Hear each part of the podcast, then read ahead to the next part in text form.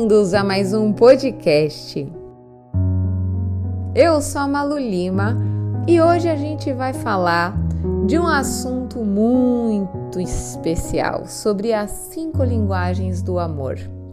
Pois é, as cinco linguagens do amor que na verdade serve para todo tipo de comunicação, não só para os relacionamentos afetivos, mas para o nosso relacionamento no trabalho, com os nossos filhos, com os nossos amigos, enfim.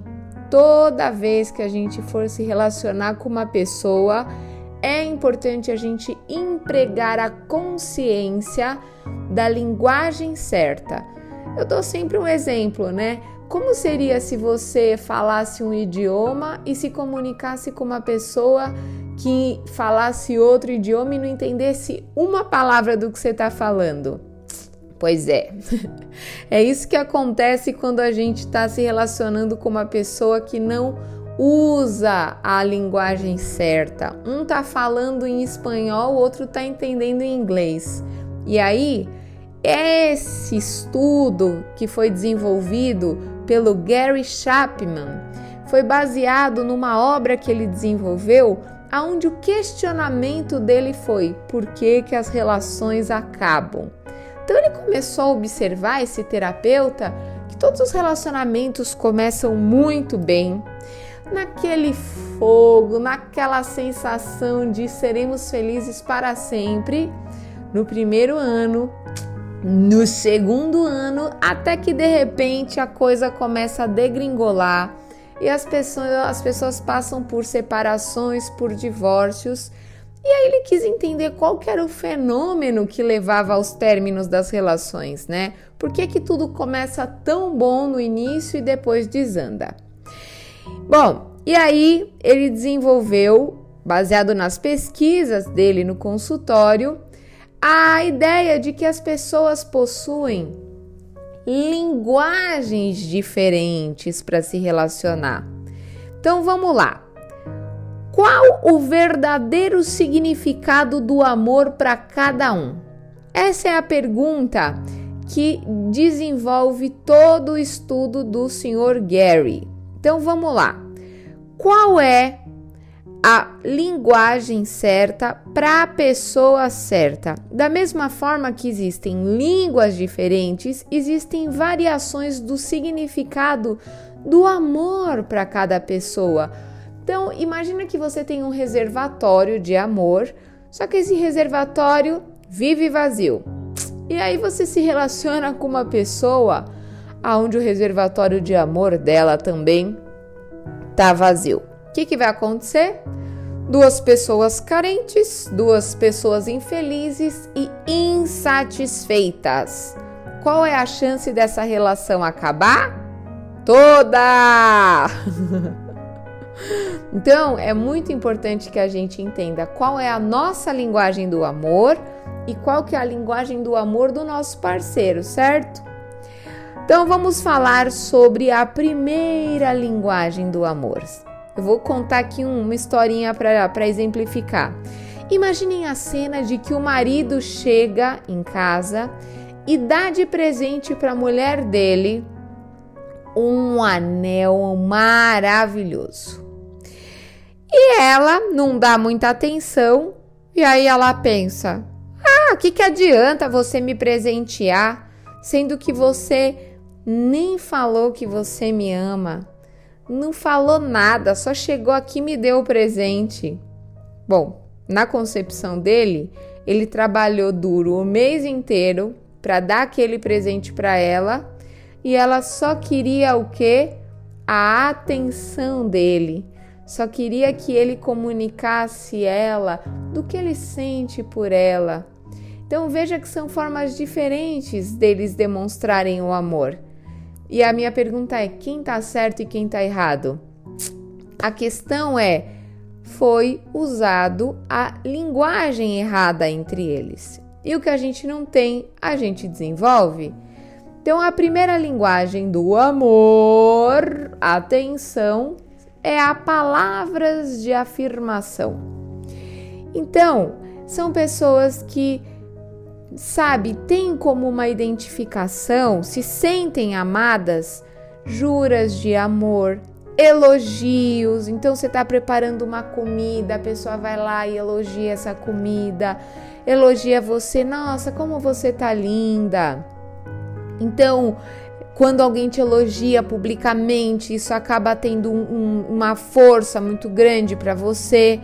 Então, toda vez que a pessoa fala algo para você, seja um elogio em relação a você ou a algo que você fez, isso faz com que você se sinta amada. Então, é através de palavras de afirmação. A pessoa tem a necessidade de ouvir coisas boas a respeito dela. A segunda linguagem do amor é a qualidade de tempo qualidade, tá? Então não é tá ali do lado a nível de cadastro, não, é tá de verdade. É a tal da presença presente, não da presença ausente. Então, é aquela mulher que quer o que? A atenção do marido, por exemplo. Então ele chega do trabalho, né? Ah, vamos assistir uma televisão juntos. Eles sentam ali para assistir uma TV, só que ele fica olhando para a televisão, depois mexe no celular e a única coisa que ele não fez foi dar atenção para a mulher. Daí ele fala: Ah, passamos a noite inteira junto, todas as noites nós estamos juntos. E essa mulher tá super infeliz porque ela sente que o marido nunca dá atenção para ela. Veja, isso é muito complicado, porque não é só você estar tá perto da pessoa, é você estar tá perto da pessoa se conectando com ela, dando atenção, é olho no olho. Então, às vezes, você pode dar uma hora só, em vez de passar três horas, você passa uma.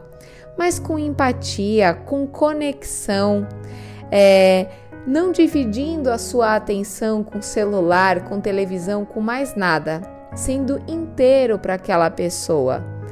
Então, qualidade de tempo é você estar de verdade com a pessoa, certo? Vamos para a próxima linguagem do amor? Receber presentes. Sim, mas não é uma pessoa materialista, interesseira, nada disso. A, a, a linguagem do, do presente é aquela pessoa que às vezes vai receber uma balinha do coração mas ela vai falar: puxa, essa pessoa lembrou de mim quando comprou essa balinha. Eu, eu, meu marido, por exemplo, às vezes ele chega em casa e tarde, porque tem um dia na semana que ele vai ver os filhos que moram em São Caetano, né? Daí eu acordo no dia seguinte e tem um chocolate ali na minha cabeceira. Então é um jeito dele demonstrar o amor, né? É um chocolate, é um bombom Claro que podem ser coisas com maior valor, né? Como naquela historinha que eu contei que o marido comprou o anel para a esposa e só que ele não falou nada. Então, uh, não é o valor do presente, é a pessoa materializar o sentimento através de algo que ela compra. Então, você vai viajar, a pessoa traz um chaveirinho, qualquer coisa que simbolize que ela lembrou de você. É uma forma materializada de demonstrar o afeto, certo? A quarta linguagem do amor é sobre formas de servir.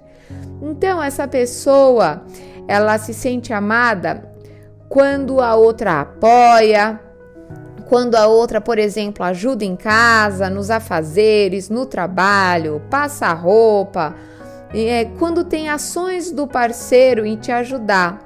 O amor tá no que a pessoa faz por você. Por exemplo, a esposa chega em casa, o marido tá lavando toda a louça e, e ele achando que ele tá arrasando, que ela não vai reclamar, né, da, da pia suja. Só que ela fica muito brava porque ele não deu um abraço e um beijo nela e faz de conta que ela tem uma linguagem do toque físico.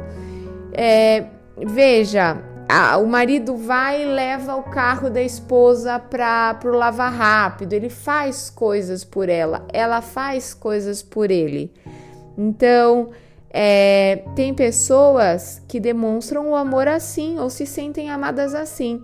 No, no momento de pandemia, eu escutei muito aqui no consultório as pessoas reclamarem né? Muito mais mulher de que os maridos estavam em casa e não faziam nada dentro de casa, né? E bom, a minha opinião, aliás, aproveitando esse espaço, é de que não existe o marido ajudar a esposa nos serviços de casa, né? Porque a ajuda seria se a obrigação fosse dela em fazer tudo. Uma vez que nós vivemos dentro de uma relação com seres humanos funcionais, o, é, é, é indicado que o homem tenha as suas responsabilidades dentro de casa e as mulheres têm as suas responsabilidades. E ajuda é quando você está fazendo a parte do outro. Então, dividir as tarefas, viver de uma forma simétrica dentro da relação é uma boa dica aqui, hein? Hum. Então, vamos lá. Formas de servir.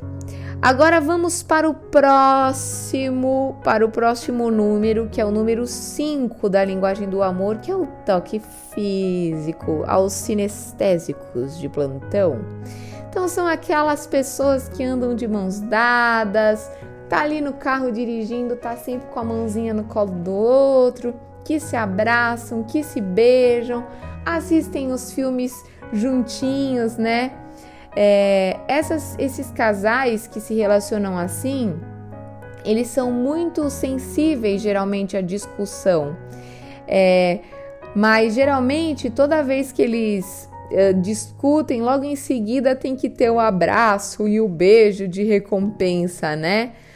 E é muito importante, às vezes, essa pessoa tá ali em casa, não é o ficar agarrado 24 horas, mas é uma mão no ombro, é um, é um carinho no cabelo, mas a pessoa se entende o afeto, entende o amor quando ela é tocada, certo? Próxima linguagem do amor, acabou. As cinco já foram. Agora a minha, a minha reflexão aqui é: o que fazer? Como que a gente pode uh, criar situações para melhorar a linguagem do amor? Em primeiro lugar, o que a pessoa ao seu lado faz ou deixa de fazer que mais te magoa? Faz essa reflexão. Quando você consegue responder essa pergunta, você vai entender qual que é a linguagem do amor mais provável que você tenha. De novo, o que a pessoa ao seu lado faz ou deixa de fazer que mais te magoa? Se isso tem um impacto tão negativo para você, é sinal que isso é importante para você. Uh, outra questão: o que, que é imprescindível? O que, que é mais importante para você? Qual que é o teu principal requisito para estar tá numa, numa relação? Muito possivelmente essa deve ser essa linguagem do amor. Ah, vale lembrar que existe a linguagem primária e a secundária. Deve ter gente que fala assim, Ih, me identifiquei na 5. É que assim, a, existe uma que é aquela que mais grita, é o maior canal do amor. E existe a secundária que ela também é importante, mas não com a mesma expressão da primeira, entendeu?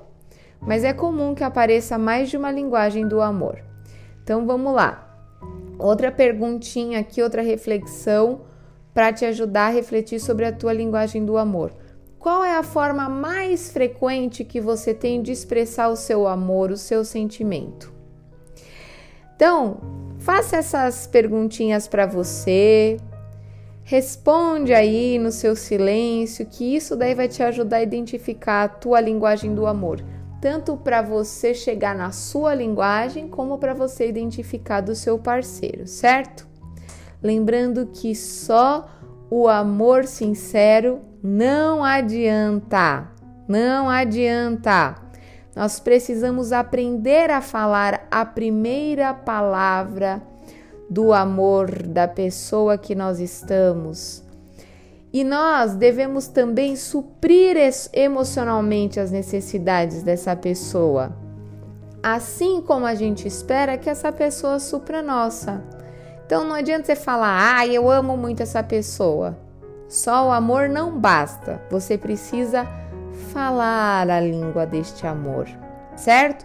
Porque, ó, com o reservatório cheio, Ninguém vai ter motivo para sair da relação. Quem que vai sair de uma relação que tá ótima, de uma relação onde você se sente reconhecido, onde você se sente abastecido de afeto? Eu espero que vocês tenham gostado e esse podcast fica por aqui. Um beijo bem grande para você e arrasa!